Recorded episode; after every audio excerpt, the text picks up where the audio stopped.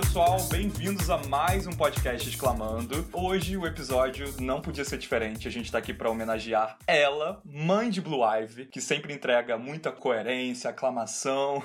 É, eu acho que sem dúvida, Luísa Gabriela, que está aqui entre nós, não poderia estar mais eufórica com este tema. Meu dia hoje. chegou, meu dia chegou, meu dia chegou, meu dia chegou, meu dia chegou. Nós falaremos sobre o último projeto da Beyoncé, o filme Black is King. E, para complementar essa discussão maravilhosa, eu trouxe dois convidados excepcionais que representam o Beyoncé Now, é um dos maiores portais sobre Beyoncé no mundo. O maravilhoso Alexandre Levi e o Rian Guimarães. Eles estão aqui e vocês já vão conhecê-los. Mas antes de vocês se apresentarem, eu quero perguntar a vocês três qual o momento mais icônico, mais engraçado que envolve vocês e a Beyoncé. Digam aí. Oi, gente, mais um episódio. Só que este episódio, Lulu Gabi aqui está sendo aclamadíssima, com duas pessoas assim maravilhosas conosco. A gente está muito chique, vocês não têm noção. Meu arroba no Twitter é arroba Lu, pra quem quiser me seguir. Vamos falar de Beyoncé, vamos falar de Blue Ivy, vamos falar de Jay-Z, vamos falar de Solange. Sim, porque Solange é muito importante também, tá? Não esqueçam dela. E a maior loucura que eu fiz na minha vida, de, assim, relacionada a Beyoncé, foi guardar dinheiro do meu salário para ver esta criatura em outro país, ou seja, nos Estados Unidos. E ficar lá por dias e dias na casa da minha amiga, porque eu não tinha lugar para ficar, no caso. E eu precisava de um teto, não é mesmo? Fiquei na casa dela e assisti a última turnê do casal, que foi em 2018, a On The Run 2, e foi maravilhoso, foi incrível, foi um dos melhores shows, assim, da minha vida, foi um sonho realizado. E vocês, hein? Oi, gente, eu sou Alexandre Levi, é arroba Xande Levi nas redes sociais, xande.levi,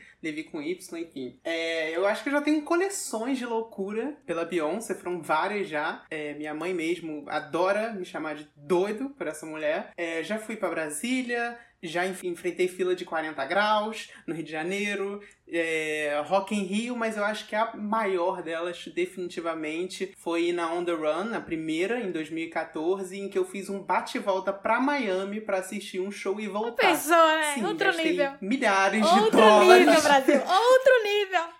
Foi realizar um, um sonho e definitivamente foi um dos melhores dias da minha vida e valeu cada centavo.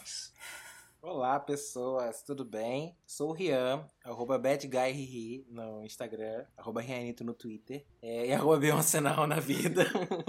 Não tive uma loucura, tipo, tão loucura assim, de ir pra lugar nenhum pra ver a Beyoncé, ainda.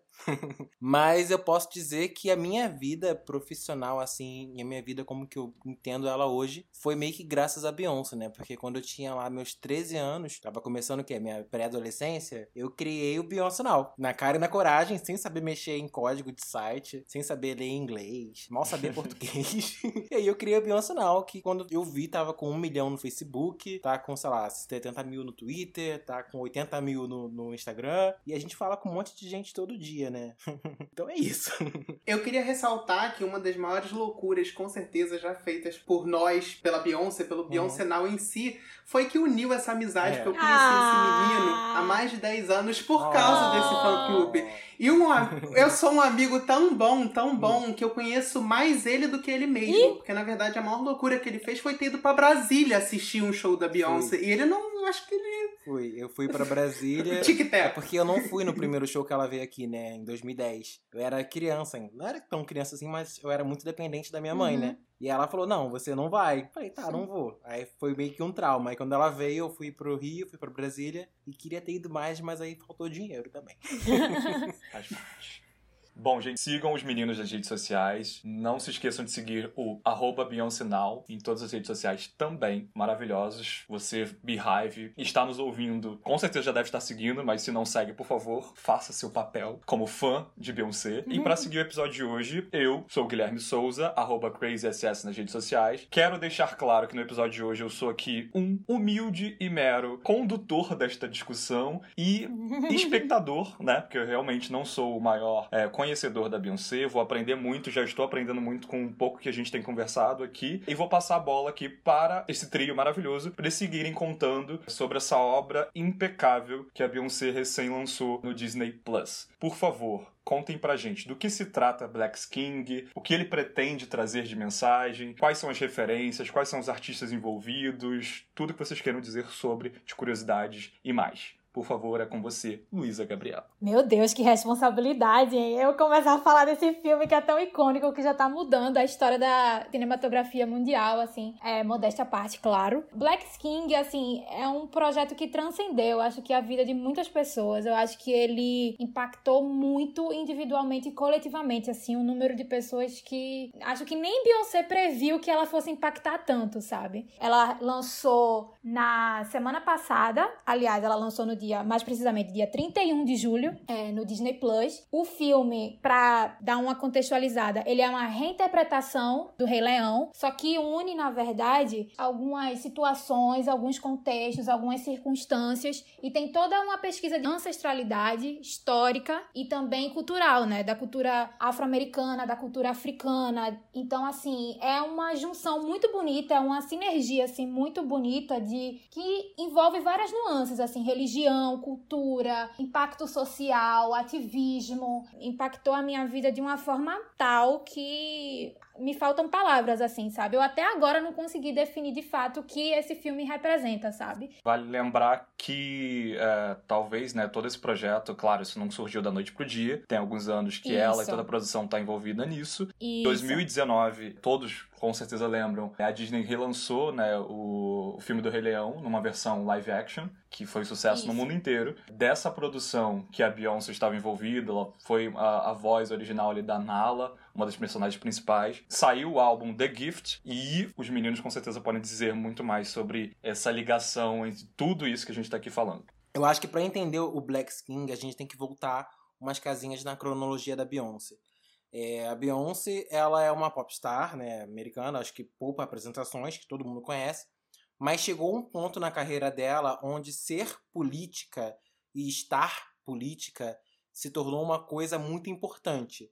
Eu acho que ela começou a pensar no legado que ela quer deixar tanto para os fãs, mas principalmente para os filhos dela, sabe? Quando a Blue Ivy nasceu, por exemplo, tiveram muito ataques racistas é, à aparência da Blue Ivy. Tanto é que hoje em dia ela esconde os filhos dela no máximo que ela pode, ela só mostra os filhos dela em coisas oficiais, que são filmes que ela faz, clipes que ela faz. Ela, ela, controla essa narrativa. Então eu acho que desde o Lemonade ali, ela, desde o For, na verdade, que o For, para quem não sabe, era um álbum da Beyoncé que ela ia fazer todo com instrumentais afro, né? Era um álbum inspirado no Fela Kuti e tal. E aí ela descartou quase tudo e só lançou com, com essa sonoridade Run the World e End of Time. Time. Depois disso, ela teve a Blue Ivy, tiveram esses ataques racistas e a Beyoncé veio totalmente repaginada com Formation, que ela vinha com uma carga política muito forte, com o pé na porta mesmo desse discurso político, desse discurso racial, assumindo a negritude dela sem remorso. acima de tudo. Pois é. E aí, até a gente chegar aqui no Black King, foi uma jornadinha que não começou, Sim. sabe, Sim. da noite pro dia. O For, inclusive, ele foi muito. Foi um divisor de águas em 2011, porque a música pop de 2010 para frente sofreu, não é que sofreu, né, mas assim, teve muita influência da EDM, que é a Electronic Dance Music, que a gente via muita cantora uhum. pop fazendo música eletrônica, por exemplo, a Rihanna com parcerias com David Guetta, a gente também tinha Nicki Minaj com algumas batidas pop mais um pouco mais eletrônicas e aí vem a, a Beyoncé com For, completamente R&B, assim, R&B uhum. Mas o For, de fato, era para ser um álbum repleto de, de afrobeats, na verdade. Mas eu acredito que anos depois, em 2018, inclusive, ela conseguiu honrar o nome do Fela Cut, né? Pra quem não sabe, ela até tocou no, no, na apresentação dela do Coachella, em Deja Vu. Foi uma introdução ali, instrumental dele. Antes do, do Jay-Z entrar no palco, a banda toda, né? A orquestra que tava com ela, a fanfarra que tava com ela, tocou uma música dele, né? Que, e assim, ele é um multi-instrumentista nigeriano, assim, muito importante pra música mundial, de fato. Ele é uma pessoa, assim, muito interessante. Ele, as músicas que ele já compôs, que ele, os arranjos que ele fez são muito maravilhosos. Acho que vale para todo mundo, assim, pegar ele como referência, porque muita gente não sabe que esses cantores é, é, ao redor do mundo, né, e assim, que tiveram influência em décadas passadas, hoje em dia eles voltam de outra forma, né, e que continuam impactando gerações, né? É, eu acho muito importante quando a gente pega e analisa a carreira da Beyoncé como um todo, porque a gente consegue ver exatamente essa virada de chave da carreira dela. Os primeiros álbuns, até ali o I Am Sasha Fierce, é, até um pouquinho do For, talvez, mas principalmente até o I Am Sasha Fierce, é a construção da Beyoncé como uma popstar, como uma diva americana, como outras milhões aí que a gente conhece. A partir disso, o For foi uma tentativa de descoberta dela, mas a gente vê que ela ainda estava meio presa naquilo. E foi bem no momento em que ela engravidou da Blue Ivy. Quando ela vira mãe, eu acho que é uma virada de chave na vida pessoal e na carreira dela, que transformou o material dela de Sim. completamente, de, virou de cabeça para baixo. E a gente vem o Beyoncé, uhum. que é um álbum sobre feminismo. Aí a gente vem o Lemonade, que é um álbum sobre feminismo negro. Uhum. E a gente vê agora o The Gift e como ela se transformou de uma diva americana popstar para definitivamente uma lenda. Para mim foi a virada de Até chave. Até no self-title, né, Ale? Assim, tem a música que ela canta com o Frank Ocean, que é o Super Power, que ela também traz um pouquinho de movimento social negro, né, dos movimentos civis. E ela termina a música com a frase emblemática do Barack Obama, né, que é Yes We Can. E ela lançou justamente um ano depois dele ter sido reeleito, né, que era o, do segundo mandato dele, que é uma, uma pessoa também muito importante na carreira dela, assim, né? Porque eu acho que ela aprendeu muito com essa campanha eleitoral. Foi muito intrínseco. Então, de fato, essa, essa chave política foi muito importante, porque se tornou algo justamente ali, nas entranhas dela, né? Acho que não só por conta do, do que ela sofreu no início da gravidez e depois que a, a Blue nasceu e tudo mais, que ela viu que ela realmente precisava ser aquela pessoa impor as coisas dela, né? Tipo, ela precisava se impor de fato como, assim, fazer do material dela um, um impacto político muito grande, né? Mas isso é uma percepção que eu tenho, né? E agora eu acho que o que ela faz é exatamente isso. Eu acho que agora, é, obviamente, a Beyoncé ainda, ainda é uma diva muito grande, ainda é uma diva capitalista no mundo capitalista norte-americano, mas eu acho que hoje em dia ela é uma artista que faz o que ela quer, o que ela acha que vai contribuir para a sociedade de alguma forma. E a gente vê essa construção dela desde a Destiny Child até hoje, e a gente vê como isso vai acontecendo aos poucos,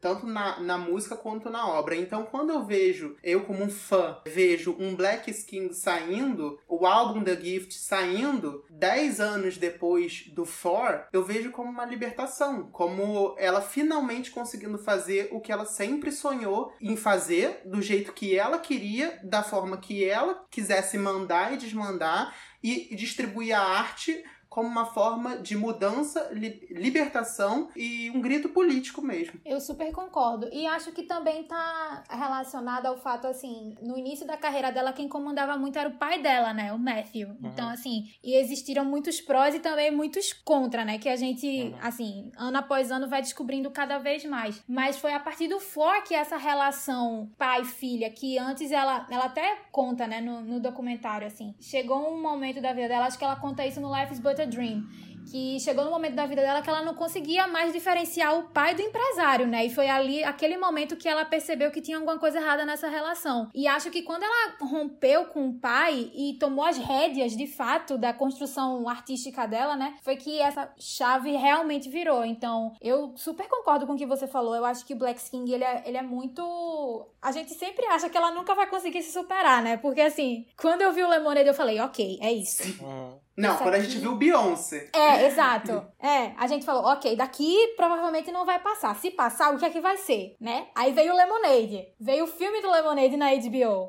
Aí depois, e tipo, veio a turnê, a Formation Tour, que foi em estádio com aquele, aquele monumento maravilhoso. E aí depois a gente falou, ok, 2017 ela não vai lançar nada, né? 2018 também acho que não vai ter nada. Aí, do nada, ela engravida de gêmeos, cancela o Coachella de 2017, e aí no ano seguinte a gente falou, ok, é o comeback dela, então, o que, que será que ela vai fazer? Será que vai vir álbum novo? Não vai vir. Não veio álbum novo em 2018, mas ela fez uma, um reajuste dos arranjos e das melodias da, da discografia dela, né? E foi o que foi o, o Beachella, né? O Coachella, que ela denominou Sim. de Homecoming exato. Isso. E já lá também, já com uma potência negra muito forte, né? Que ela uhum. traz toda essa cultura das bandas de faculdade negra Isso. e tal, muito presente, né? Eu acho que uhum. são ingredientes que ela vem adicionando na carreira dela que ela não pretende tirar nem tão cedo. Eu acho que nem vai tirar. E eu acho que pra gente fazer essa ligação do For até o Black King, eu tava pensando isso também esses dias, de que eu pensava que ela não ia conseguir superar o Lemonade. E agora eu acho que o Lemonade é um, tá pequeno pro Black King. Exatamente. Eu também fico com eu essa acho sensação. que o Lemonade ele contou Uhum. uma história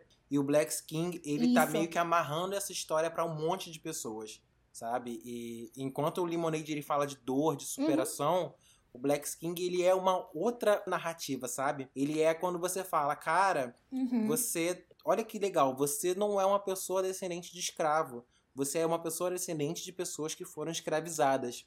Sabe? E essas Uhum. pessoas, é, os seus antepassados são reis, são rainhas. É, é uma coisa de opulência, é uma coisa de riqueza, sabe? Muito grande. E quando você percebe Isso. isso, você percebe um monte de coisas ao redor. É, uma coisa que eu acho muito legal a gente destacar também é o quanto o Black King é mais uma afirmação de que a Beyoncé ela não tá preocupada com o sucesso do single, o sucesso do número de vendas do álbum que tá acontecendo agora. Ela tá preocupada com daqui a 10, 20 anos das próximas gerações. E isso eu não digo de agora, do Black King. Eu digo desde o For. Porque se a gente olhar, Run the World foi uma música que só teve a repercussão e só teve o reconhecimento anos depois. Porque quando a música foi lançada, ela não, não teve esse sucesso tanto, não foi esse hino é, empoderador feminista que a gente vê hoje em dia.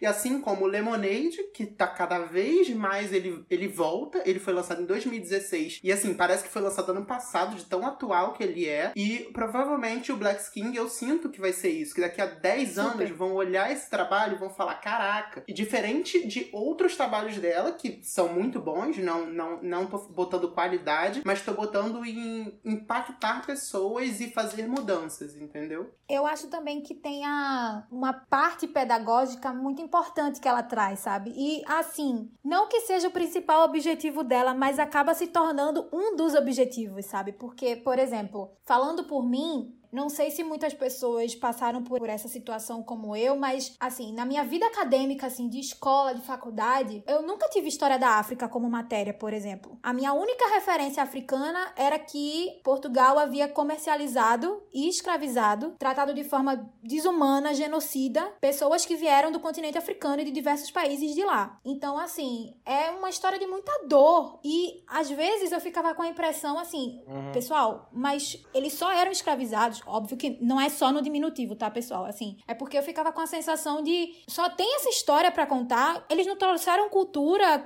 eles não trouxeram qual é a ancestralidade deles, sabe? Tipo, eles têm história, eles têm vivências, eles têm rituais. Por que não contar tudo isso também, sabe? Por que só contar a parte da, da escravidão, que também é um ponto importante pra gente se ver como humano e se ver como sociedade também. Mas ao mesmo tempo, por exemplo, quando eu vejo um Lemonade, quando eu vejo um Black King, eu vejo toda essa riqueza ancestral, é a que me dá o choque, sabe? Me dá um choque de realidade assim, faz acorda. Que é uma coisa que eu sinto muito assim, porque pessoas são formadas na vida acadêmica aqui nesse país, eu falo do Brasil porque a gente tá aqui, né? A gente vive aqui, mas muitas coisas são perdidas, muitas coisas são queimadas, muitas coisas são omitidas de forma criminosa, diga-se de passagem. É, você falou uma coisa muito interessante, né? Que a história que a gente recebe, que a gente absorve, né? Dos nossos antepassados, do pessoal da África e tal, é que é uma história sempre de muita dor e que é uma história que geralmente ela é demonizada. O que a gente vê de África nos filmes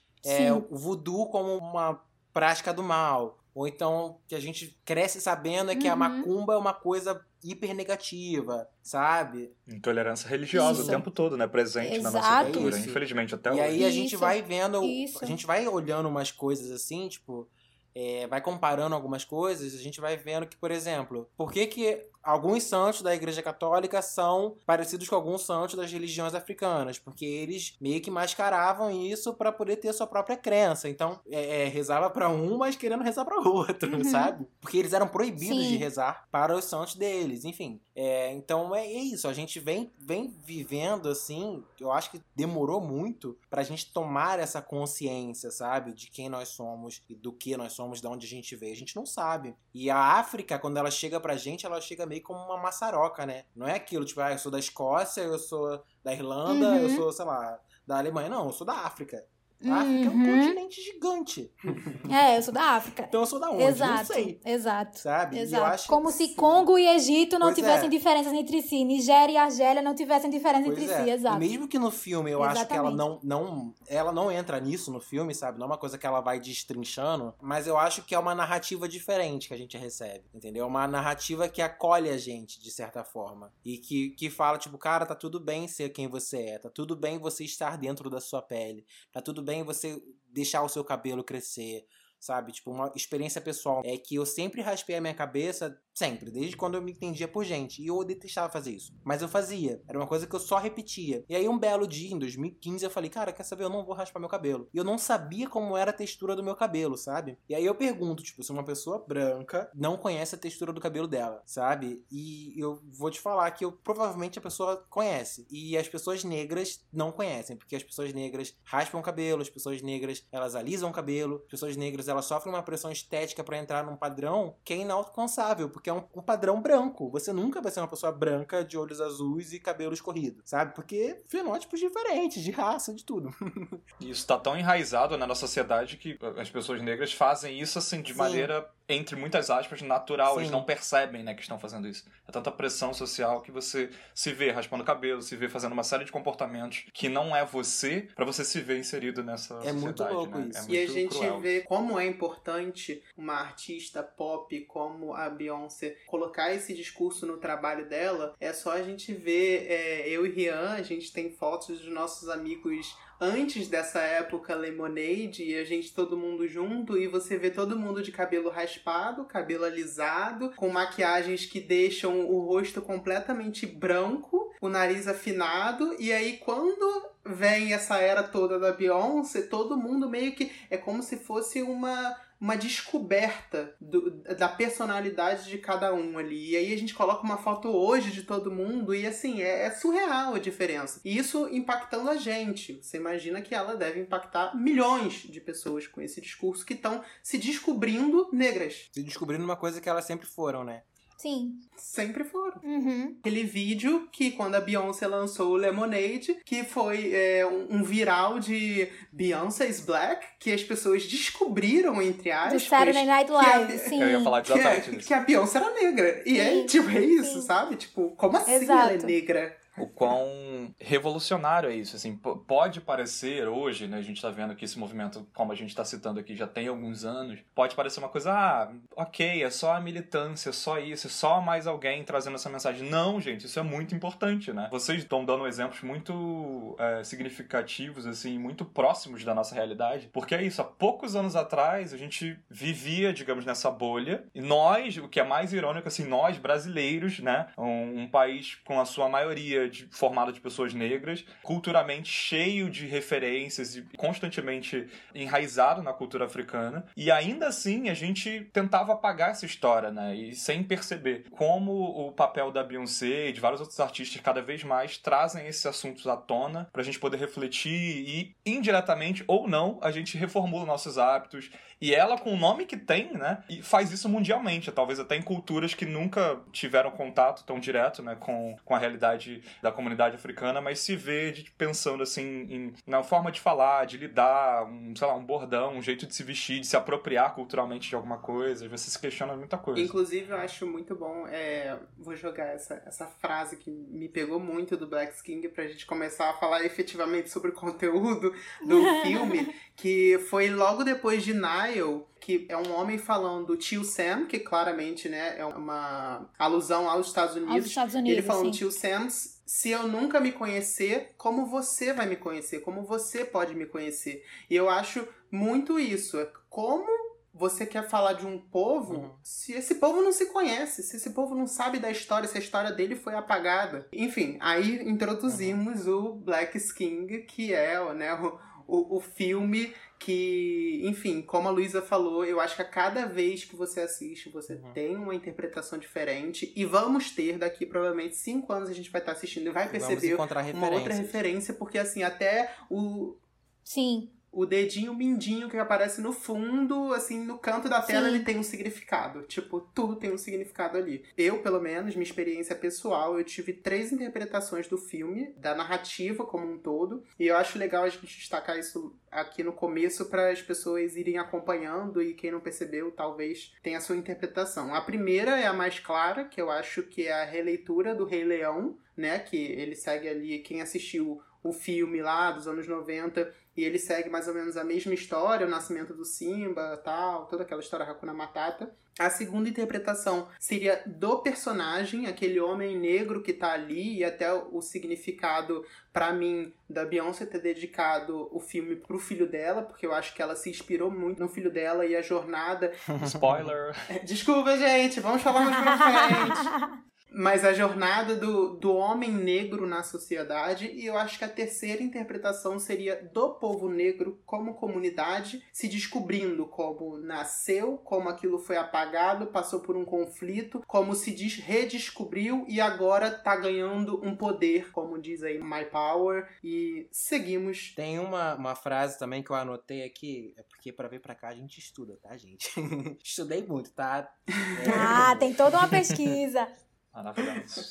Tem melhor estudo do que ouvir Beyoncé e ver filme da Beyoncé. A frase que eu anotei, que é uma frase que, se não me engano, é logo depois de Mood Forever, que é quando ela fala o seguinte: Viver sem reflexo por tanto tempo te faz perceber se você realmente existe. Você vive de uma forma tão apagada que você não sabe se você existe, sabe? É uma reflexão, uma frase muito pesada pra você tomar assim do nada, tipo, você vive a sua vida inteira sem saber da onde você veio, entendeu? Então como que você sabe pra onde que você vai? Você não sabe quem passou. Então é, é- quando ela traz essa narrativa diferente, essa narrativa rica, essa narrativa de, de Gloriosa, né? narrativa de gloriosa, você, putz, cara, eu sou isso daqui, sabe? Você se Uhum. apropria dessa história. Aí é é aquilo que, que, a, que a Lu falou, né? Tipo, você não mais pensa numa, num passado triste, num passado do navio negreiro, sei lá o quê. Você pensa num passado que sim, isso fez parte, mas não é isso a minha história. Minha história não se resume a isso. Minha história se resume a uma coisa muito mais rica e muito maior, sabe? E esse filme teve até, eu diria assim, correções institucionais, né? Entre aspas, porque tem uma curiosidade que não é tanto uma curiosidade, mas é uma injustiça que a Disney acabou fazendo, né? Muita gente aqui que já viu Rei Leão tem um trechinho de Timão e Pumba que eles cantam In the jungle, the, The Lion Exato. Tonight. The Lion Sleep Tonight. E muita gente achava que essa música sempre foi da Disney, sempre foi do Rei Leão e tudo mais. Quando, na verdade, e foi quando eu me dei conta e o, o choque veio, assim, muito potente comigo. Numa passagem do Black King, ela colocou a trilha original dessa música, que não é cantada por norte-americanos. Que, na verdade, essa música é de um intérprete sul-africano chamado Solomon Linda. Eu não me lembro exatamente a década, mas essa composição dele foi prometida uma certa fama para ele que ele ia conquistar no Ocidente, né? No caso, nos Estados Unidos. E que na verdade ele não recebeu nada em troca. A música acabou sendo gravada por um- um- uma banda folk na época, na década de 60, se não me engano, na década de 50, eu não me recordo agora direito. Mas ele não recebeu nada em troca. Ele, ele recebeu uma mesquinharia na época, que era o equivalente a, sei lá, 2 dólares, eu acho, se não me engano. E ele cedeu, ele Nossa. cedeu os direitos da gravação da, da música com essa promessa de que ele se, se tornaria famoso nos Estados Unidos, que a música dele ia ser o maior sucesso nos Estados Unidos, quando na verdade ele foi apagado. E aí a própria mãe da Beyoncé, que é a, a Tina Knowles, ela numa entrevista, se não me engano, foi pro New York Times, eu acho, não, eu posso estar enganada agora, porque ela fez muitas entrevistas nessa, nessa semana do Black King, foi, foi- falou pra muitas revistas, e numa delas ela disse que a Beyoncé ficou sabendo dessa história e falou, isso tá errado, eu vou colocar a trilha original, e ela assim o fez. Ela colocou a trilha original, Inclusive, é a única música que não, é, não tá no The Gift. que tá no filme, exatamente. E ela colocou a trilha original e muita gente se deu conta de que, na- assim, foi tudo um truque, sabe? Esses anos todos. Então era tipo assim, ok, eu vou lá dublar a Nala, assim, vou participar aí da live action do Rei Leãozinho de vocês, mas o meu Rei Leão, quem vai dominar sou eu. Quem vai dizer o que é que tá certo sou eu. Quem vai construir a narrativa dele sou eu e eu vou corrigir as injustiças que eu acho que aconteceram sim. E vocês vão ter que lidar com isso. O que eu achei, assim, maravilhoso, sabe? Porque o Rei Leão, assim, tem as suas problemáticas, né? A gente, muitas vezes a gente vê nas redes sociais até, mas é muito bom a gente ver que anos depois ela vem com o Black Skin, com esse projeto tão magnífico, e acaba colocando bem sutilmente ali, sabe, entre uma cena e outra, essa trilha original, e que as pessoas se deram conta que foi uma grande injustiça que a Disney acabou cometendo, né? Eu fiquei muito uhum. feliz por ter sido ela, sabe? Porque, óbvio que se fosse com qualquer outra artista também seria muito interessante, também seria legítimo, mas é porque uhum. foi muito sutil, sabe? Foi muito. Foi do jeito dela, sabe? Que a gente conhece, que a gente sabe que as pessoas vão lá procurar, porque tudo que ela faz, assim, não é coincidência, ela faz porque tem um, um, propósito ali, né? E eu acho que também outra coisa que do Black Skin que é muito interessante, a uhum. gente tava falando agora de intolerância religiosa, né? As narrativas religiosas que ela fez durante esse filme, assim, foram de uma poesia e de uma grandeza tão grande que eh, você acaba, quando você conecta uma coisa a outra, você percebe o quão rico esse projeto é, sabe? Porque, assim, você vê referências cristãs com a história de Moisés, né? Pra quem não viu ainda, desculpa o spoiler, pessoal, mas enfim. Na, na música Other Side, a, a Beyoncé coloca o bebezinho nessa cesta.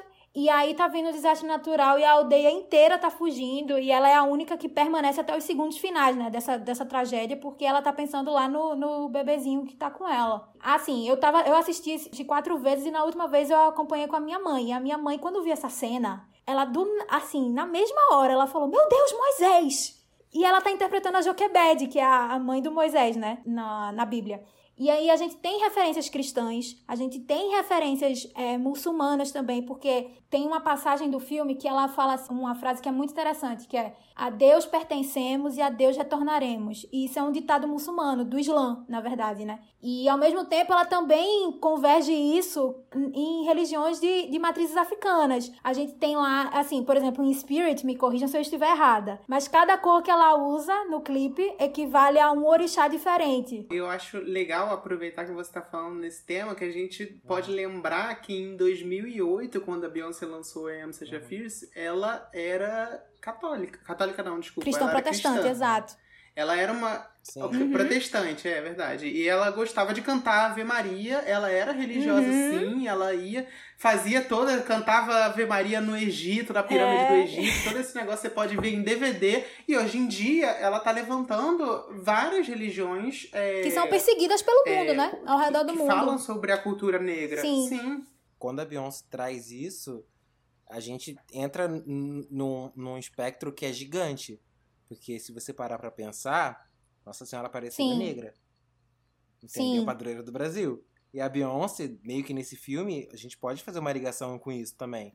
Sabe? De que a Beyoncé ali era meio que o guia espiritual dele. E ela nada mais é do que uma Nossa né? Senhora negra, sabe? Uhum. Ao mesmo tempo Fundamentalista que ela tá e separatista, né? Também, isso.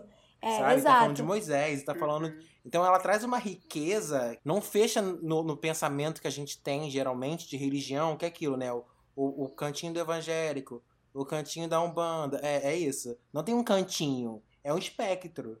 É isso. Então a gente vê assim, a gente vê referências a Iemanjá, a gente vê referências a Oxum, a gente vê referências a Xangô e tantos outros que, assim, a gente não conhece e acaba conhecendo no, no filme, sabe? Eu, por exemplo, eu já até falei episódios anteriores aqui que eu sou filha de pastor, mas que eu não sou batizada em igreja evangélica. Eu hoje me considero deísta, sabe? Eu sou, eu já fiz crisma em igreja católica, então, assim, é uma mistura total. E eu acredito no espiritismo também. Então, hoje eu não tenho vergonha nenhuma de dizer assim, eu, eu me considero mais deísta do que uma seguidora de uma religião só, sabe? Porque uhum. para mim é, é, o que você falou, o espectro é, é, tão grande, é tão grandioso, é tão é um conjunto tão enorme assim, tão eu acho que se, se sobressai a qualquer significado que a gente dê, sabe? Não, porque, e eu acho que foi uma, uma conjunção muito, muito bacana que ela fez, porque é como se um completasse o outro e Sim. que cada um tem a sua devida importância, sabe? E que nem, nem por isso, assim, não é que uma religião é mais correta que a outra. Não. Todas elas são corretas de acordo com, com que ela, o que elas acreditam, uhum. sabe? E uhum. tá tudo bem você escolher qualquer uma, escolher todas, seguir todas, entendeu? É isso. E quem disse também que tá errado. Né? Quem foi a primeira pessoa Exato. que falou, tipo assim, não, mas essa daqui não é, não é história, tá errado. Essa não pode, é. é. Exatamente. Eu acho que a mensagem que ela quer passar sobre isso é muito é, exatamente o que a Luísa falou.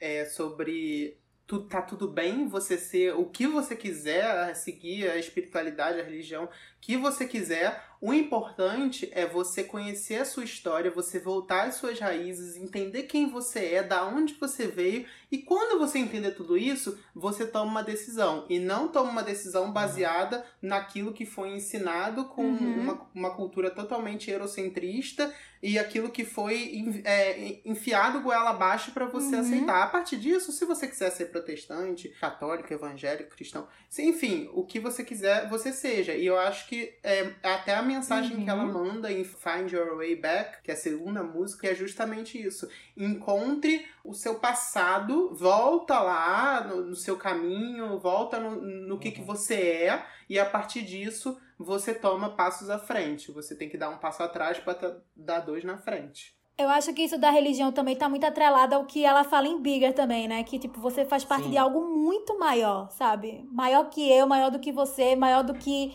o que eles querem que a gente veja num retrato. Então, assim, é, a gente tá dentro de um, um, um contexto, assim, tão grande que ficar só focado nisso, nessa narrativa É que vendem, porque quer- hoje em dia a gente pode dizer que foi a narrativa vendida, né?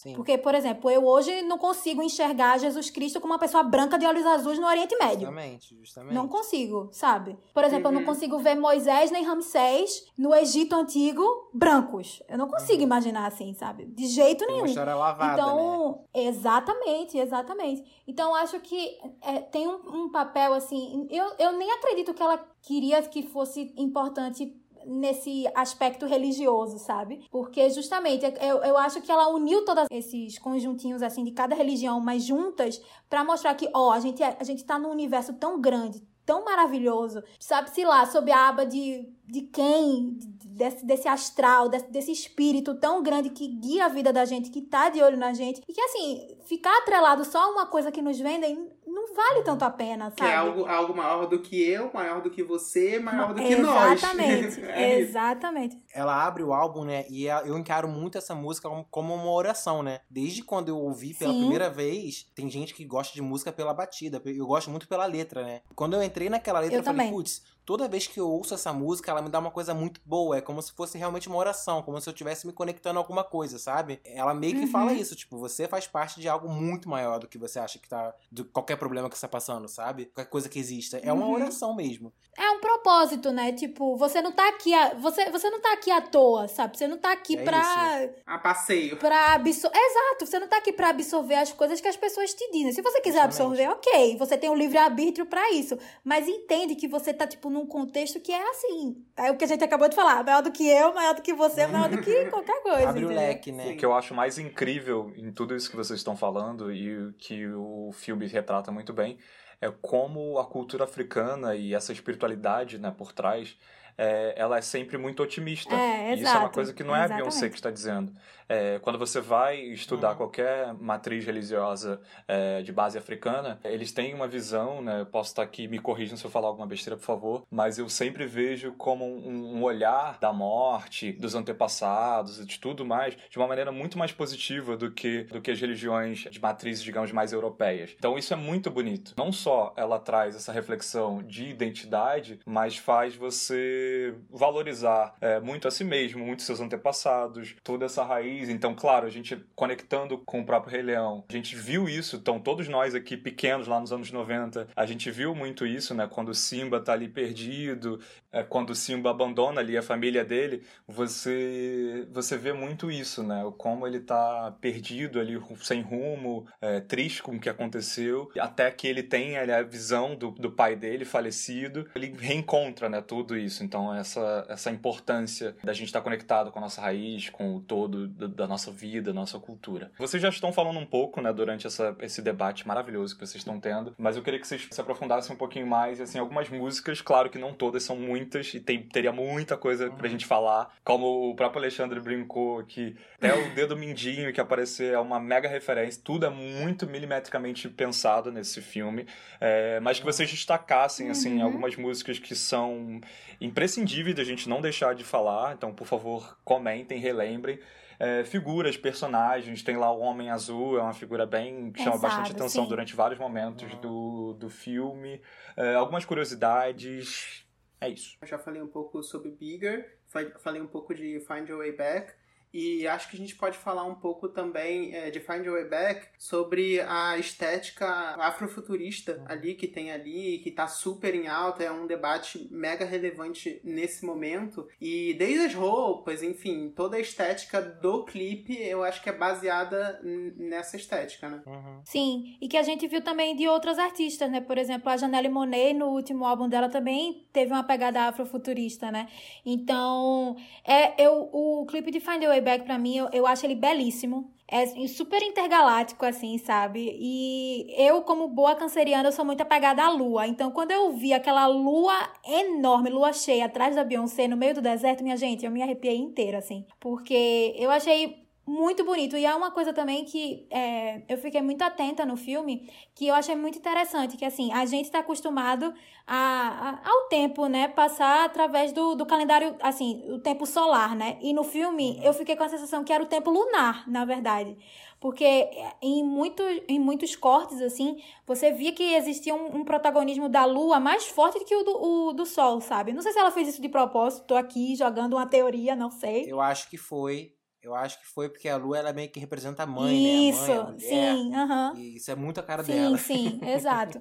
Então, eu gosto muito de Find Your Way Back, eu gosto muito daquela parte em que o, o meteoro cai do ladinho dela, sabe? E ela se, se, se transforma e começa a fazer aquela dança maravilhosa. Eu não tenho a referência daqueles da pintura corporal que fizeram nela. Não sei se aquilo representa algo de alguma tribo, de alguma cultura específica. Só sei que eu achei belíssimo. Acho que, enfim, não só nesse, nesse clipe, como também em, em Already, que ela também tava com a pintura corporal toda tribal, assim. Algumas pessoas brin brincaram que ela tava pintada do Olodum. Mas eu achei belíssimo, achei de um trabalho artístico maravilhoso.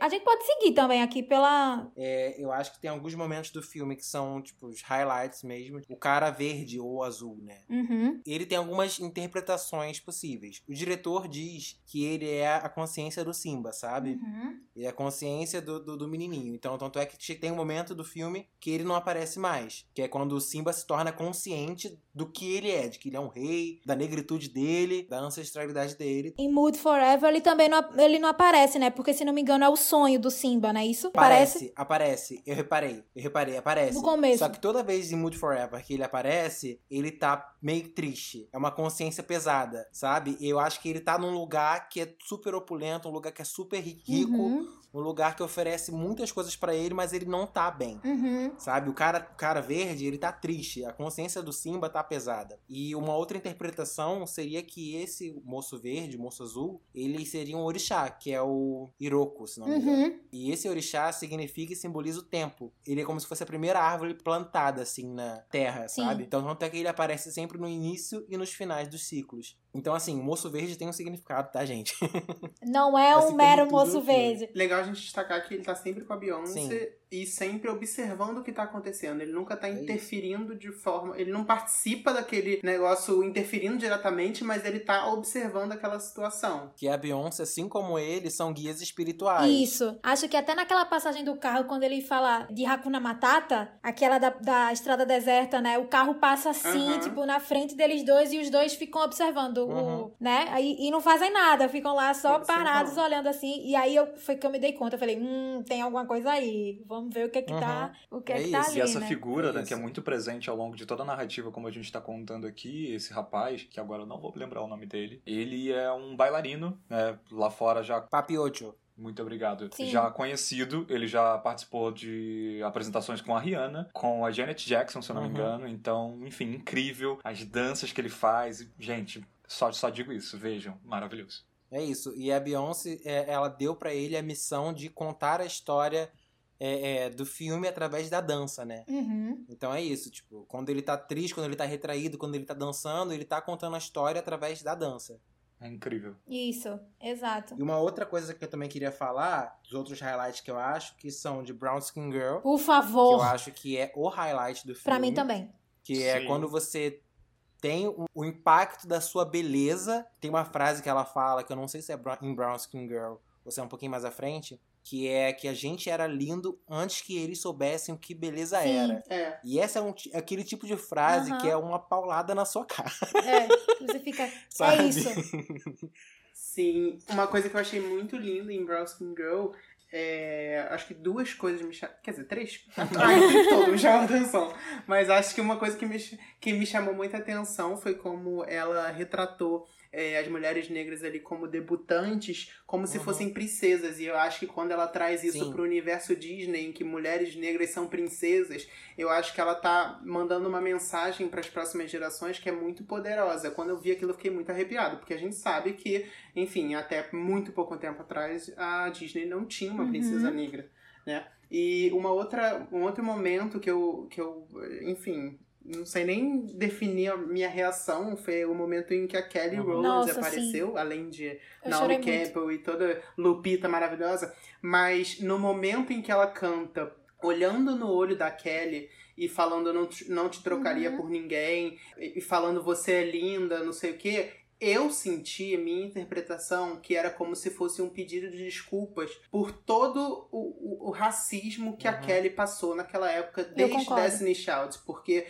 minha opinião pessoal, pra mim a Kelly deveria ser tão grande Eu quanto a concordo. Beyoncé. Ela é magnificamente maravilhosa, tanto artisticamente, quanto de voz, quanto de beleza, quanto de performática. Ela é muito boa. E a gente sabe que ela foi negligenciada Sim. pela indústria pela comparação direta com a Beyoncé. Só poderia ter uma mulher negra saindo Uhum. daquele grupo com Assim sucesso. como a Solange também, né? Eu acho que a Solange, ela encontra. Aí já partindo, dando um parênteses aqui, né? Eu acho que a Solange, ela se encontra artisticamente num lugar que é muito Sim. oposto da Beyoncé. Enquanto a Beyoncé é a popstar e tal, a Solange, ela é meio indie, meio um R&B, meio raizão, sabe? Eu acho que isso foi acabou sendo, tipo, o lugar da Solange que foi imposto a ela, mas que ela soube aprender, viver com isso e sobre Sim. fazer a melhor arte possível em cima É, disso, sem sabe? querer estragar o clima, mas deixa eu só fazer um, um pequeno grande parênteses aqui, depois, por favor, continuem com a discussão maravilhosa de vocês. Yes. Mas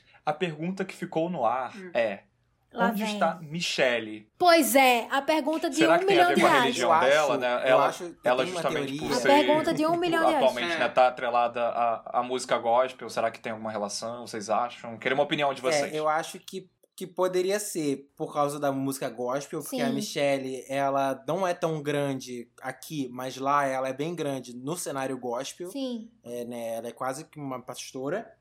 É, e eu acho também que a Beyoncé não quis trazer a Michelle nem a Solange, porque senão ia virar uma situação de Destiny Child. Ia sair da, da narrativa que ela queria contar. Sim, sim. Entendeu? É. Exato. E eu acho que a Kelly também tem uma, uma trajetória, assim, da, da, da vida dela, que algumas, assim, algumas pessoas falam, óbvio que eu, eu realmente não sei se é verdade, mas Uhum. pelo contexto ali do olho no olho no clipe, eu acho que pode ter relação. Por um tempo da vida dela, a Kelly teve muita vergonha da cor da pele dela. Por ela ser mais Sim. escura do Uhum. que a Michelle, do que a Beyoncé. Então, assim, foi muito lindo, assim. Eu, eu chorei muito, sabe? Na hora quando é, ela cantou Eu não te trocaria por ninguém no mundo. E aí elas se abraçam, que eu fiquei, meu Deus, sim, sim, sim, sim. Agora falando da Michelle, por ela não ter participado, é que, assim, de- é, no último relacionamento dela, que ela inclusive estava noiva de um pastor, depois ela, ela deu uma entrevista dizendo que é, ela sofreu muito no relacionamento, inclusive ela teve alguns Uhum. problemas de saúde mental. Sim. Foi, Ela né? se Se internou. né? internou, exatamente. fe- Fez uma, uma rehab lá. Ela, inclusive, ela tava participando de um reality show e eles faziam terapia de casal Uhum. pra todo mundo ver, sabe? Mostrava os problemas dela pra todo mundo ver.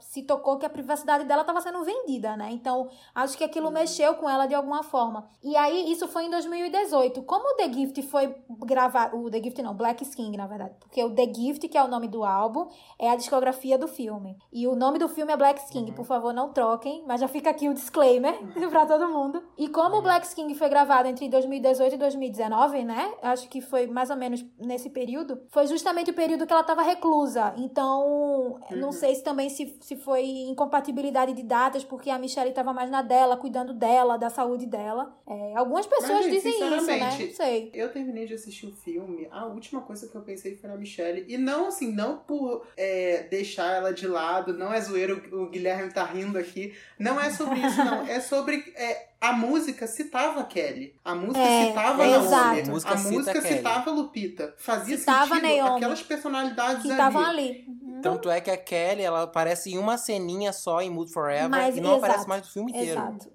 Entendeu? É, exatamente. Então é, é, é sobre isso, entendeu? Tipo, não, não é sobre Destiny Child, não é, É. um. Não, tem na, não teria nada a ver, Uhum. entendeu? Ela colocar ali. Minha percepção. Aí quando eu vi as pessoas problematizando isso e criando milhões de teorias da conspiração que a Michelle não participou, eu fiquei, gente, pelo amor. Tipo assim, vocês viram o mesmo filme É, que pra eu? mim, Vocês ela- Solange estarem discutindo né? isso? Não é possível. Eu acho que o motivo principal foi porque ela citava a Kelly e acabou, sabe? Ela não citou também a É. Solange na, na, na música, né? Sim, então, acho que exato. foi justamente só, só pra acompanhar a É letra isso. da música mesmo e é isso. Eu não acho que ela fez por mal assim, ah, eu não quero que Michelle apareça, acabou tudo, Ah, não é. quero Destiny Child na minha vida. Acho que não Uhum. tem nada a ver. Tanto é que a Michelle tá no Beychella, né? Tá num projeto hiper Sim. recente dela. Quem acompanha a Beyoncé sabe que a amizade da Kelly com a Beyoncé é uma coisa, porra, de. É, né? A tua aqui. É, exato. A- Irmã, a Tina chama a entendeu? Kelly de, de É filha, né? É, querendo de ou não. filha, é outra É, coisa. Não é outra a mesma coisa. coisa de Destiny Child. Não que a Michelle não seja muito amiga dela, mas a gente sabe que é diferente.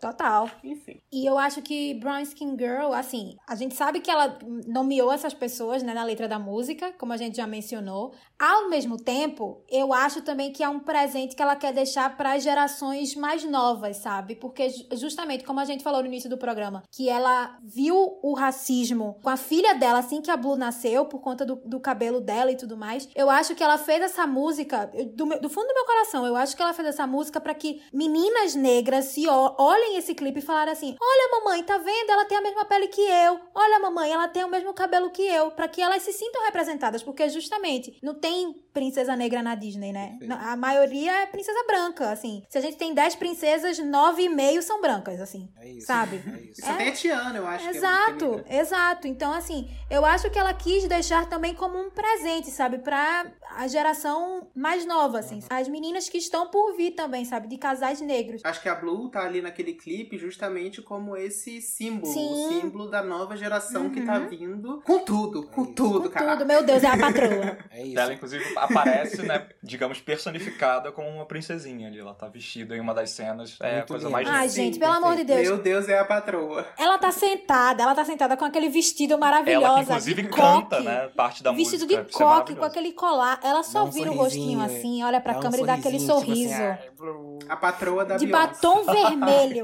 É.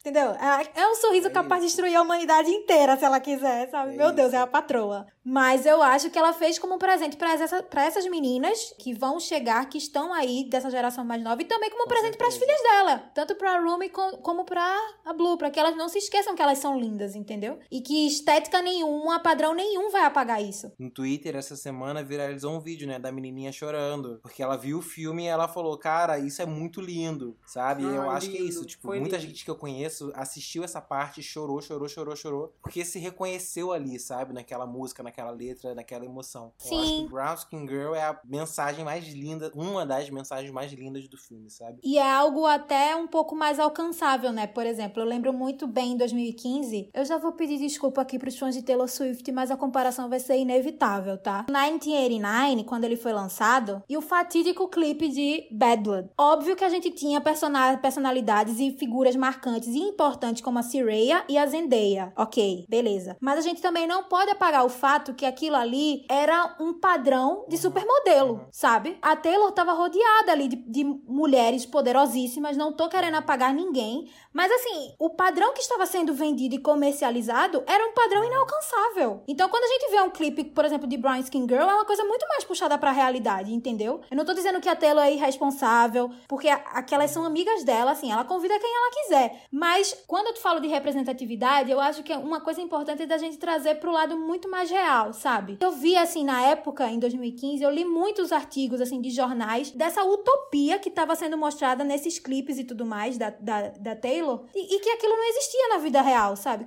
Quando na vida um- uma menina vai conseguir ser a Didi Hadid, por exemplo, sabe? A Martha Hunt, por exemplo. É uma coisa assim, é um padrão inalcançável. E aí, quando você pega o Brown Skin Girl, sabe? É uma ótica completamente diferente, entendeu? Porque ali a gente vê mulheres de diversas, diversas cores de pele, a gente vê mulheres de diversas formas, a gente vê mulheres, assim, de, Uhum. com cabelos diferentes. É, é, um- é uma diversidade mais aguçada. Sim, tá entendendo o que eu tô dizendo? Mais uma vez, não estou querendo diminuir o trabalho de ninguém, tá, pessoal? Por favor, não me cancelem. Eu acho Taylor Swift uma artista muito boa. Eu acho, eu já falei aqui várias vezes, ela faz composições maravilhosas, porém, fica aqui essa minha opinião. É, eu acho que quando a gente vê Brown Skin Girl e vê esse, esse significado todo, essa coisa toda fechada, que eu acho que todo mundo que assistiu, pelo menos no mínimo, se arrepiou, se tem algum coração. E aí, quando a gente, eu só vou voltar rapidinho aqui, quando a gente vai glamorizar a oncinha. Porque uma pessoa que, eh, eh, não sei se vocês Ai, gente, acompanharam a essa polêmica, né, que céu. uma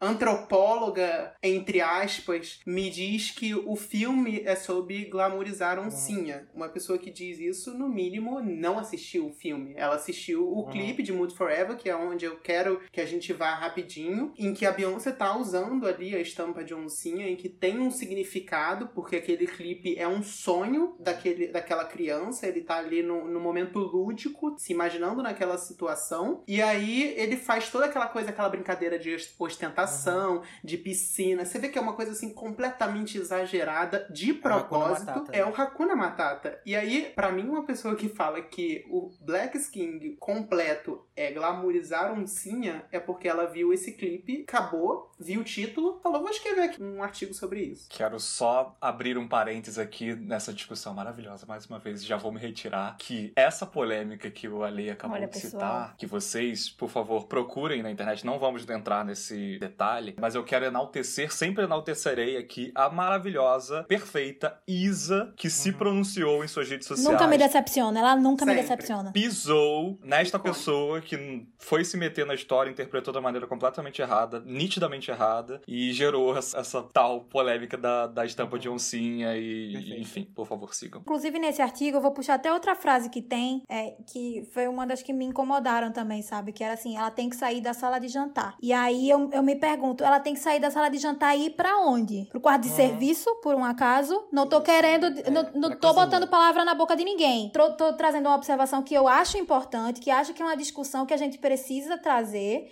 porque assim, as palavras têm poder, né?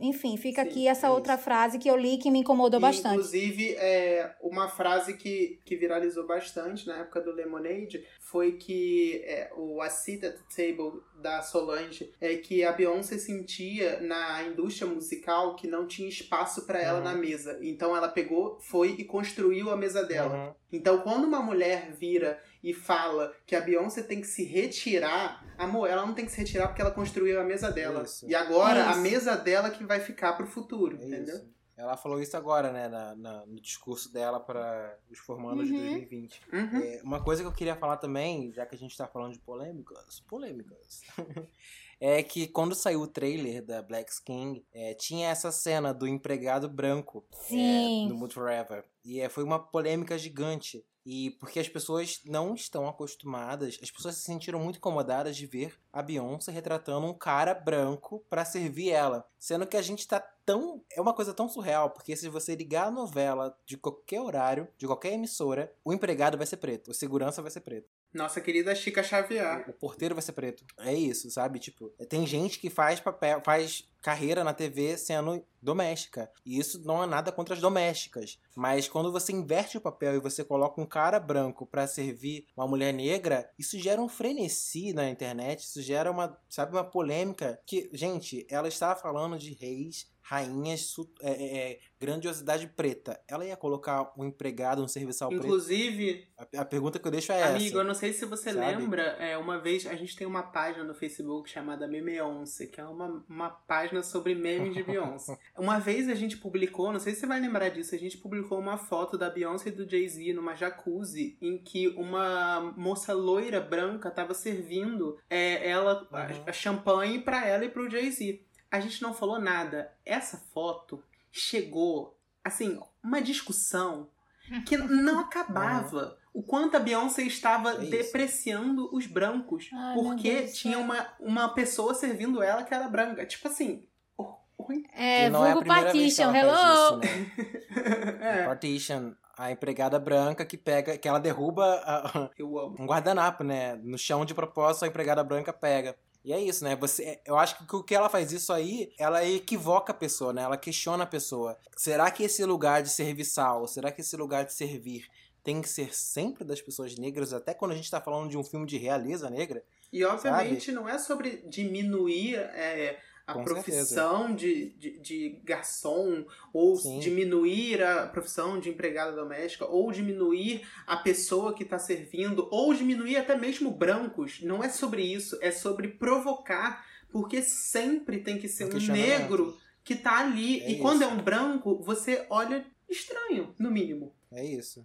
É isso, sabe? E era isso que eu tinha para falar de uhum. Mood Forever, essa música Exatamente. Em como outros momentos também, né, nessa, nessa cena toda, além deles se mostrarem ali como pessoas poderosas, que podem alcançar, sim, o seu lugar no uhum. mundo, o seu lugar de fala, de, de conquistas e tudo mais, mas todo o arredor da cena, assim, o contexto é, é sensacional. Posso estar falando errado, por favor me corrija, mas eu acho que é em Mood Forever também, que tem um quadro do Child Gambino também na, na na sala de jantar, assim. É, ele não é aparece isso. fisicamente ali, mas tem lá a imagem dele, ele tá estampando uma Até obra de arte. Até porque ele tá na é música então, também, né? Gente, é muito Ele maneiro. tá na música também. Exato. Inclusive é a mansão do guarda-costas. Do filme Guarda-Costas, sim. Guarda a cena que a Beyoncé é acordada por um violino, se não me engano. Inclusive, que solo maravilhoso, é, né? É inspirada em um, um, Príncipe em Nova York. Sim, sim. Tem. É inspirada no filme Um Príncipe em Nova York. E aquele acordar, ele é um acordar, não é acordado do sono, é justamente acordar para a realidade. É o momento em, em que a pessoa ali, o que o, o negro, ele, ele tem o, a percepção de acordar para a realidade e se entender naquela situação. Acho que agora a gente pode ir para My Power, para meio que... Ninguém vai falar de Water, eu não tô acreditando Isso. que ninguém vai falar de Water. Water é muito eu... injustiçada. A Luísa quer falar de Olha, todas as gente, músicas. Não, sério, eu só eu preciso, por favor, menção Rosa Water. Assim, é, pra mim é uma das músicas mais é. injustiçadas e mais esquecidas no churrasco, mas é uma Também. das melhores do uhum. álbum. Essa música é, é tudo. Então. Essa música, assim, amo. eu amo demais. Eu, eu achei, achei que ela ia fazer. O, inclusive, quando eu vi o, o, o teaser do filme, eu achei que a parte da piscina era de Water, mas eu fiquei completamente errada. Uhum. É. Também fiquei. Então, assim, é isso. ela fez de propósito. Então, assim, eu achei a coisa mais linda do mundo quando ela fez referências às mulheres do Senegal, se não me engano, que elas seguram aqueles vasos enormes na cabeça, uhum. né? E, eu, e aquilo me deu a impressão que é como uhum. se fosse a mulher negra carrega o mundo, sabe? Então, entendeu? E todo o peso cultural, todo o peso social. Eu gostei muito também quando ela os cabelos. Sim, os né? cabelos, aquela, aquela trança, aquele cabelo de 9 metros, minha gente, sério. De 9 metros. Meu Deus. Essa semana eu traduzi um artigo, né, que o hairstylist dela dava entrevista e ele falou que ele criou mais de 40 perucas e penteados para Black King em seis dias. Que a Beyoncé ela é uma pessoa que planeja muita coisa, mas tem é. coisas que dá na cabeça é, dela. Do tipo, fala, filho, ele até falou, né? Ela começou é, a mostrar para ele o que, é que você acha? Legal, né? E aí ela falou para ele, ah, é, foi isso. Ela perguntou: o que, que você acha? Ele falou: ah, eu acho ótimo, acho lindo. Pra quando você precisa disso? É, no é, caso amanhã. e devia ser, sei lá, é. uma terça-feira.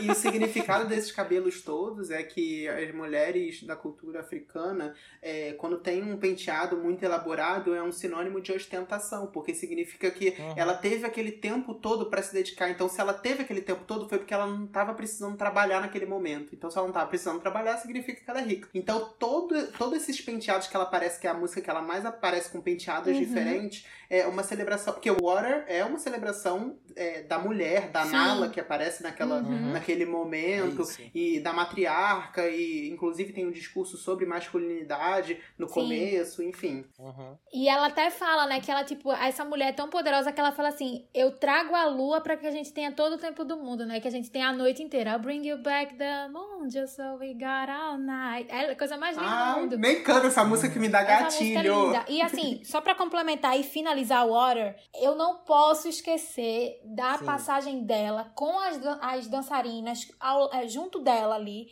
que ela tá naquele, naquela foz daquele, daquele riacho, que é a coisa mais linda do mundo, que estão todas de rosa ali.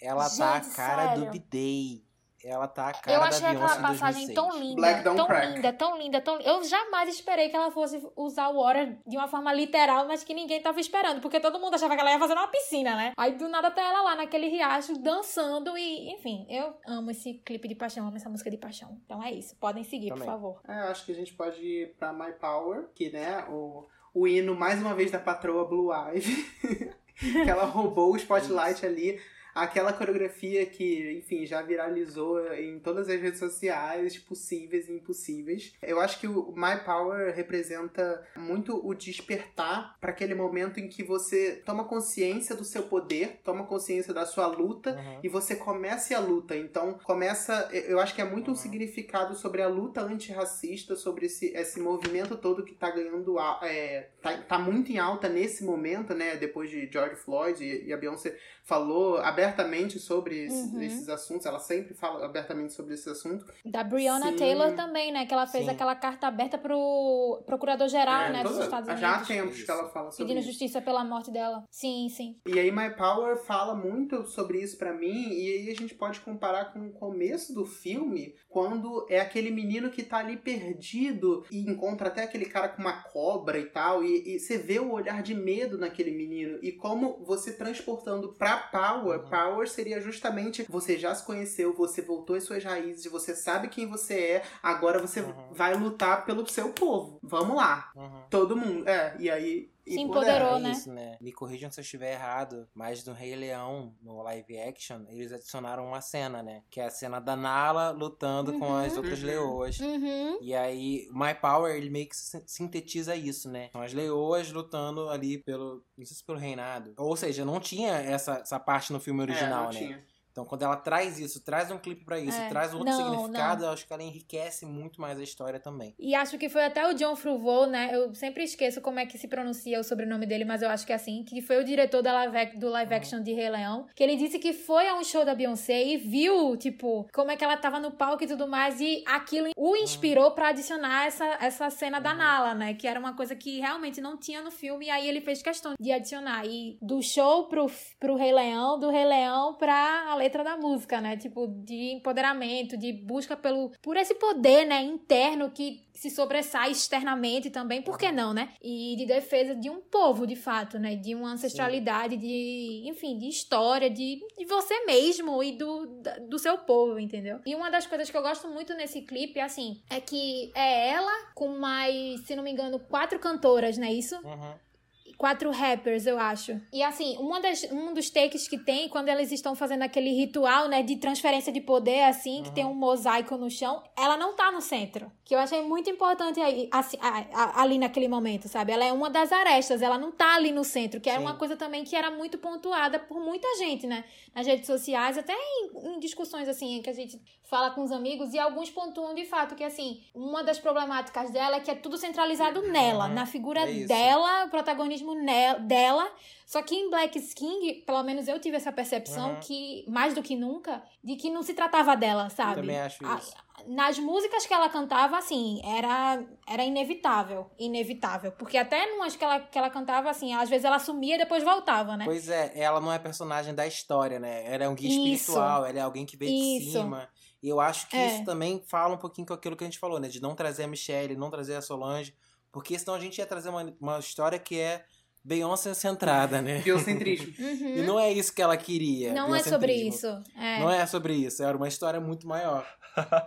a gente não falou de Already, que é o single do disco, né? E Already é o momento que o moço verde vai embora. Que é o momento que ele percebe que ele é o rei. É quando ele toma consciência Uhum. de que ele é o rei. Toma consciência de toda a riqueza que ele tem ao redor dele. E aí os moços verdes, que seria o, ou a consciência dele, ou, ou o orixá é, é, Iroko, que também fala um pouquinho de tempo e de tudo isso, quando eles vão embora, porque é quando você meio que absorve aquilo. A sua consciência não tá mais separada de você, entendeu? Ela faz parte de você. Não é mais Uhum. uma história que te contaram, não é mais uma coisa que aconteceu ou não. É, ela é você, sabe? E aí, Uhum. em Already, eu acho que é isso. É tipo, você sabe que você é o rei. Você já é o rei. Eu acho que, que traz toda também a opulência, a riqueza, aquele chifre maravilhoso que o stylist também, hairstylist dela, quando fez, ele não pensou que ela ia ficar em cima de um cavalo, ia performar com aquilo, e ele fez uma, uma coisa muito pesada, e quando ela olhou para aquilo, ela falou, como é que eu vou, no caso, gravar um clipe em cima disso aqui? e eles fizeram acontecer e deu tudo certo. Então é isso, a Already também é um ponto alto para mim. Sim, participação do Major Lazer até, né? Uhum. Produção do, do Diplo que fez com ela e tudo mais. Diplo também que produziu Round the World, né? Sim. Fica aí registrado. E pra, pra encerrar, Então. né, eu acho que tem Spirit, que foi a primeira música, na verdade, que ela Sim. lançou, e parece que foi a primeira que ela Uhum. produziu do álbum. E é engraçado como a gente vê que essa música foi lançada lá atrás, junto com o álbum. O clipe já era repleto de significados, e como ela veio agora, um clipe totalmente repaginado e que fez sentido pra toda a história. Ele meio que pegou Uhum. toda aquela Total. história e aí ele fez um, um desfecho. Isso. A pergunta que me veio na cabeça era: será que a Beyoncé primeiro pensou nas músicas? Ela pensou no filme? Quando ela pensou, ela pensou nos dois? Ela pensou o clipe de Spirit? Qual foi a ordem do negócio? Que o Uhum. negócio todo encaixou no final e eu queria Uhum. entender como ela Uhum. faz esse trabalho Uhum. tão redondinho do começo ao fim. Sexta-feira no Globo Repórter. Nem ela deve saber, menina.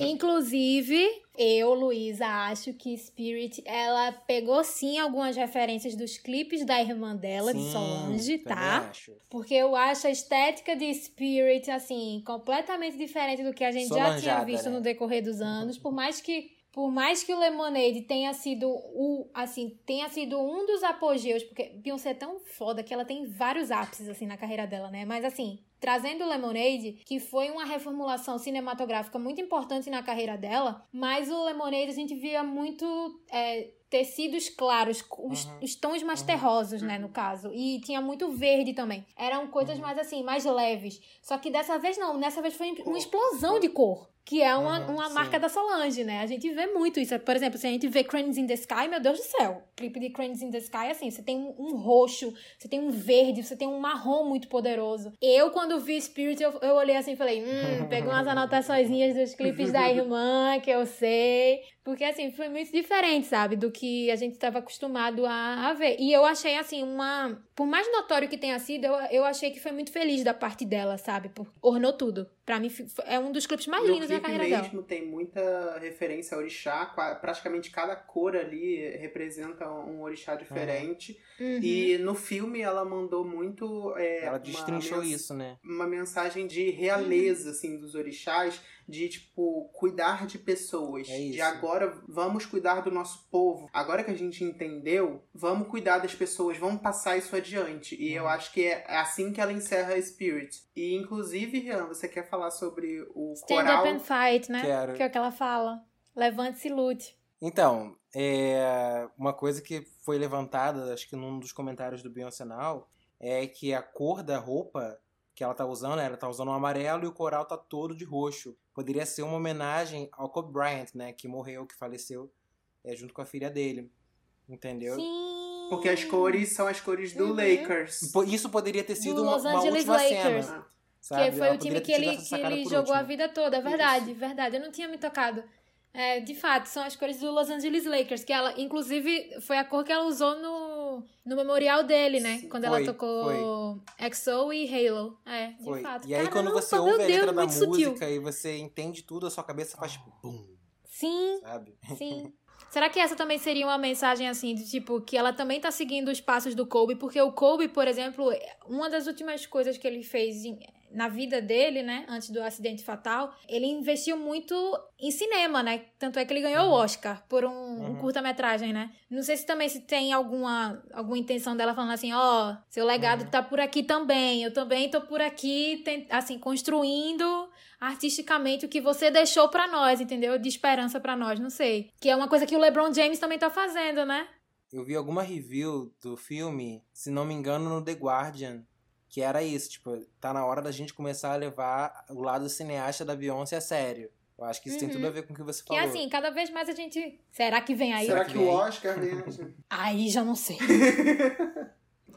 Mas é uma coisa também que eu ando percebendo, assim, porque, por exemplo, a gente teve o Kobe Bryant, né, ganhando o Oscar. A gente tem o LeBron James agora, é, com a Netflix, com. é, ele é produtor executivo do, da minissérie Madame C.J. Walker, com a Octavia Spencer, né? Ele investiu, ele botou o Uhum. dinheiro dele ali, é Uhum, maravilhosa. Perfeita essa Eu série. até recomendei num dos primeiros episódios aqui do podcast, é incrível. A gente tem também o Matthew Cherry, né? Que se não me engano, ele é um, um ex-jogador da NFL. E que fez o Hair Love, que também venceu o Oscar no passado, né? Não sei se tem a ver, não sei se ela, ela quis deixar ali subentendido, mas fica aí, né, que o legado do Kobe Bryant, tá, o impacto dele tá aí. Ainda tem um contrato com a Netflix, uhum. ainda tem um contrato do Disney Plus, que ainda não acabou. Uhum. Tem a Pequena Sereia aí com a Hailey, é que, né, pode ser que ela esteja de alguma forma por trás, enfim, vamos esperar. É, vem será aí. que vem aí? Será que eu acho que vem aí?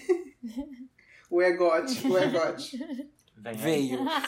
Bom, gente, é isso. De novo, tem muito mais coisa para falar, mas a gente ficaria aqui horas e mais horas e mais horas e mais horas. Quem sabe também não vem aí um parte 2. Uh! Por que não? Isso é o um convite? Pode ser.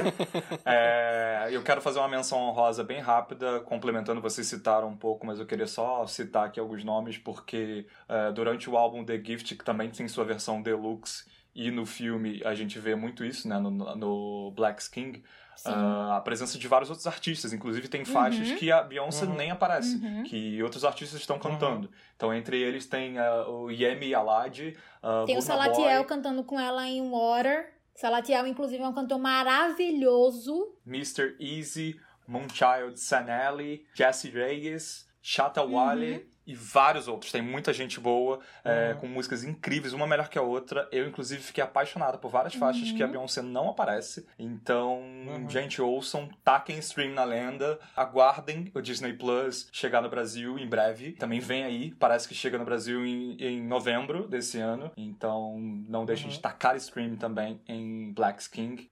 Aproveitando um pouco disso, é, eu acho que a gente não pode deixar de falar um pouco dessa questão que envolve a apropriação cultural, né? Eu acho que vocês acabaram abordando um pouco disso durante todo o episódio. A Beyoncé não só tá trazendo esses assuntos à tona, mas ela tá cada vez mais dando espaço, né? Pra negritude, para talentos negros é, terem voz. Falem um pouco sobre isso. É, acho que a gente não, não pode nem falar muito sobre isso tão profundo assim, porque as pessoas que deveriam estar falando sobre isso seriam pessoas de origem africana, de fato, que se sentiram ofendidas com alguma apropriação cultural. E pelo menos aonde eu vi esse debate de apropriação cultural, a maioria das pessoas que estavam levantando eram pessoas brancas. Uhum. E a gente ficar debatendo sobre isso aqui, a gente vai ficar debatendo e provavelmente não vai chegar a lugar nenhum. Mas acho uhum. importante a gente destacar que, pelo menos nessa obra, a Beyoncé deu visibilidade a essas pessoas, ela não se apropriou, uhum. ela deixou essas pessoas brilharem sozinhas, inclusive tem várias músicas que a Beyoncé nem aparece, que ela nem canta, e ela deu crédito. Quando você dá crédito, uhum. é uma outra situação. Ela dá crédito até pra faxineira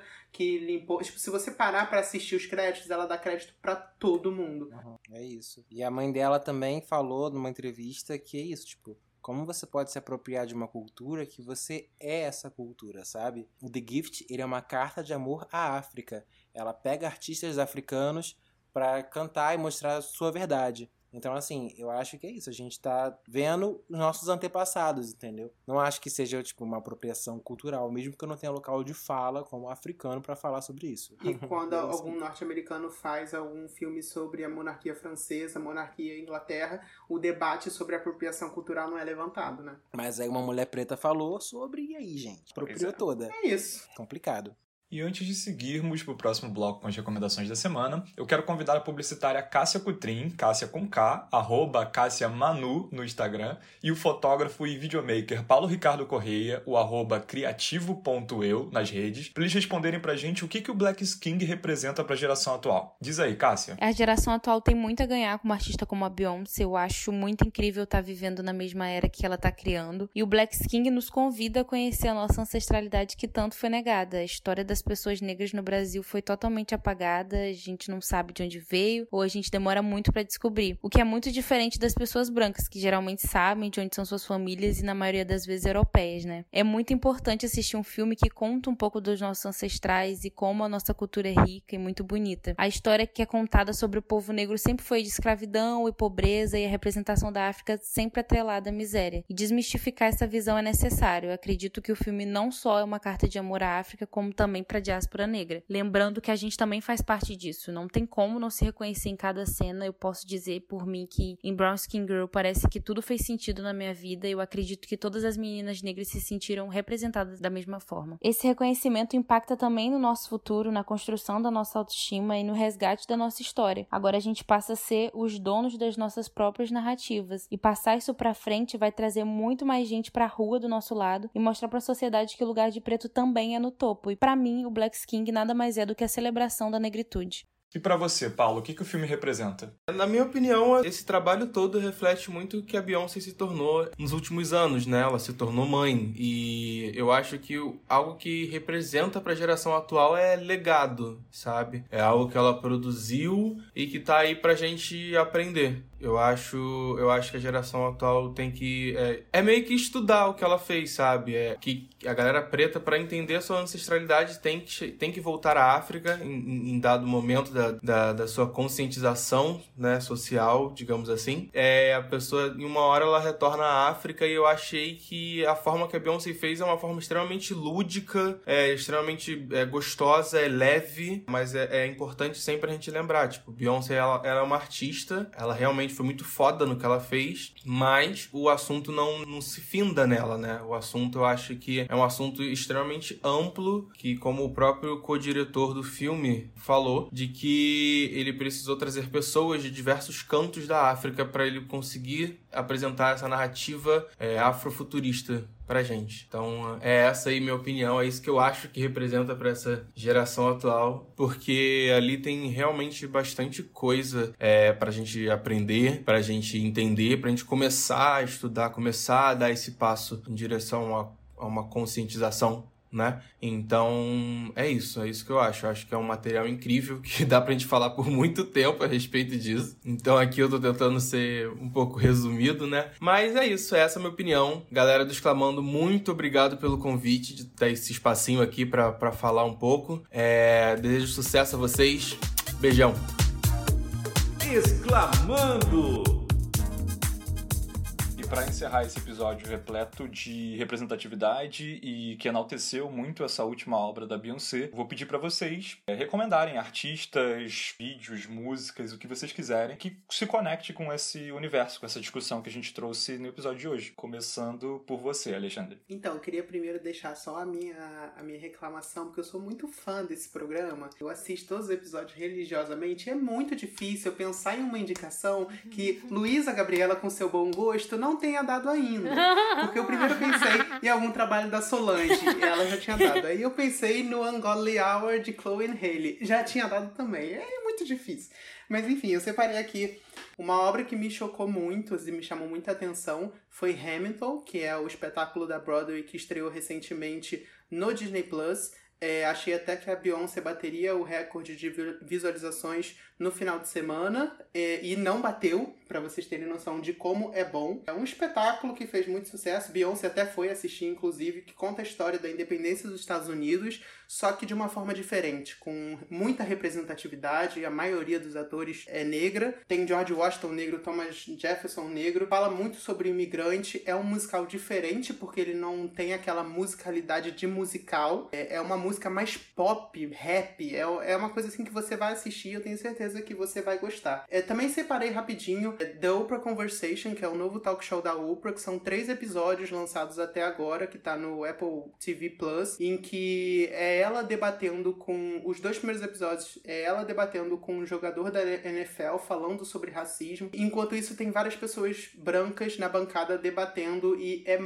muito rico, muito didático e muito educativo. E para finalizar minhas indicações, eu queria indicar dois produtores de conteúdo, que é o Barroso Vini, arroba Barroso Vini, e o arroba criativo.eu, que é o Paulo. Os dois são meus amigos, mas eu não tô puxando sardinha pro meu lado. Eu acho que são. A gente tem que começar a observar influenciadores à nossa volta, micro-influenciadores, pessoas pretas, pessoas que levam um trabalho de qualidade e não tenham tanta, tantos, tanto alcance assim ainda, que eu tenho certeza que eles vão chegar muito longe. A gente tem que parar de ver os mesmos influenciadores com a me mesma cara, mesma boca, mesmo conteúdo e mesmo tudo. É isso.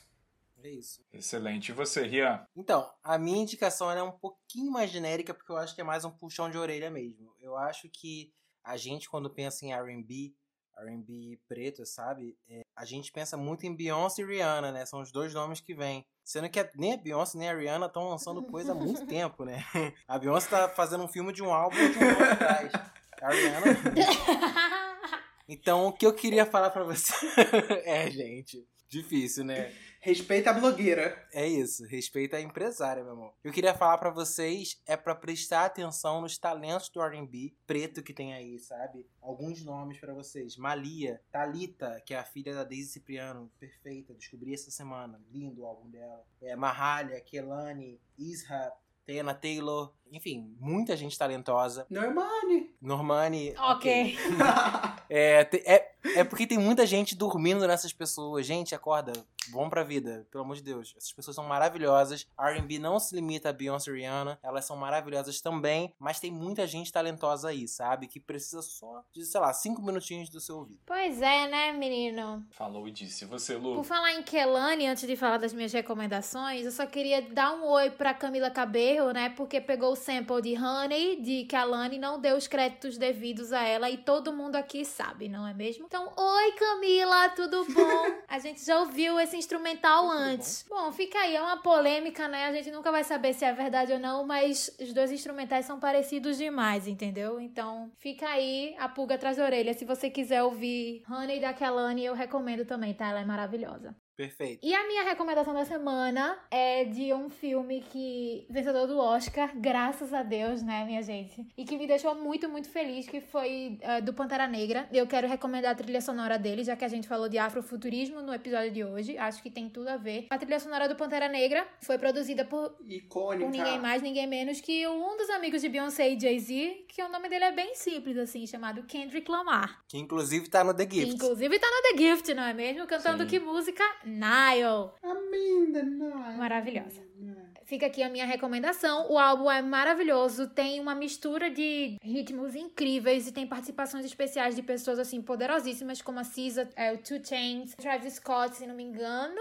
Tem também a Georgia Smith nele e tem o The Weeknd também, por exemplo. E inclusive o The Weeknd maravilhoso. tá cantando a minha música favorita do álbum, que é Pray for Me, que é literalmente uma oração, que é a oração que o T'Challa faz antes de ir pra luta. O filme tem um instrumental dessa música que é a coisa mais linda do mundo. Fica aqui a minha recomendação e a minha outra recomendação, já que a gente falou de podcasts e influencers, eu queria também recomendar o podcast da Michelle Obama, que estreou tem, acho que... Perfeito. Muito bom Tem também. umas duas semanas e o primeiro episódio ela conversou com ninguém mais, ninguém menos que o marido dela, um tal de Barack Obama aí, não sei se vocês conhecem, uma pessoa aí... Não conheço. Um anônimo, um anônimo. Nada demais. É, um anônimo aí, um anônimo aí. Amigo da É, Beyoncé. um anônimo aí. Ru aí da vida. A conversa deles foi muito maravilhosa, assim. Eles falaram sobre carreira, falaram sobre trajetória, falaram sobre a importância da comunidade na, na vida do indivíduo, principalmente na cultura, na cultura negra e na comunidade negra, né? É, falaram também de representatividade, consciência também, né? Na verdade, de, de, de, você mesmo, no contexto que você tá, no ambiente que você tá, na história que você tá compondo. Então fica aqui a minha recomendação. A, o podcast é uma delícia. Escutar a voz de Michelle é um privilégio, de verdade. E a minha outra recomendação por final é que hoje a gente tá gravando no domingo, 9, né? E saiu o caderno Ela, com a capa do Bruno Gagliasso e a Titi, o Bless, o Zian. E quem fotografou foi um dos meus melhores amigos, o Andy Andrade. Então fica aqui a minha recomendação, sigam o Andy. Gente, tá a coisa mais linda essa capa. Tá Essas crianças nasceram pra posar, Não é porque né? é meu amigo, mas eu vou puxar a sardinha assim. Ele é uma das pessoas mais inteligentes que eu conheço na minha vida. O Andy tem uma trajetória de vida incrível. Eu aprendo com ele assim, em qualquer coisa, sabe? Qualquer conversa que eu tenho com ele é sempre um berço, assim, de, de aprendizagem, de ensinamentos. E ele nem sabe. Provavelmente vai saber agora porque eu tô falando aqui no podcast. Te amo muito. Tenho muito orgulho de você.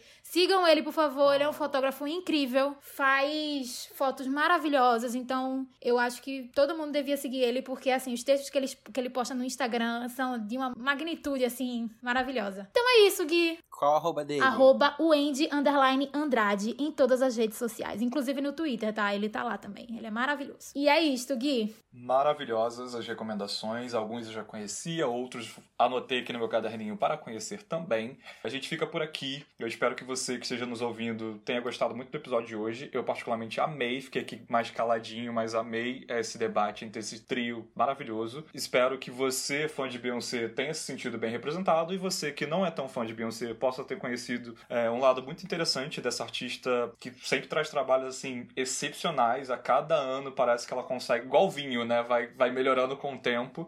Eu sou Guilherme Souza, me sigam, CrazySS nas redes sociais. Não esqueçam de seguir o arroba exclamando nas redes sociais. Exclamando sem o exinho inicial, então exclamando. Para ouvir nosso podcast, você encontra no exclamando.com barra podcast ou em todas as plataformas de streaming, distribuidoras de podcasts que você encontra por aí. Então a gente tá no Spotify, Apple Podcasts, Google Podcasts, Deezer. A gente tá nos seus sonhos também, eu tenho certeza. A gente sempre tá nos seus sonhos. Quando você botar a cabeça e for dormir, a gente vai estar tá lá, exclamando. exclamando.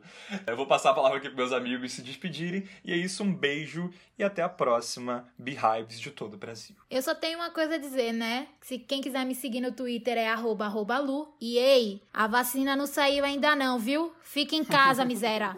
Oxi. Perfeita. Um beijo, boa semana para todo mundo. Fiquem em casa, cuidem dos seus, se cuidem, bebam água. Beijo. É isso, gente. Muito obrigado. Espero que eu não seja cancelado na internet por nenhuma opinião. Mas. Mas, enfim, gostei muito de fazer parte, de abrir esse debate, o assunto que eu mais gosto de falar, acho que deu para perceber, né?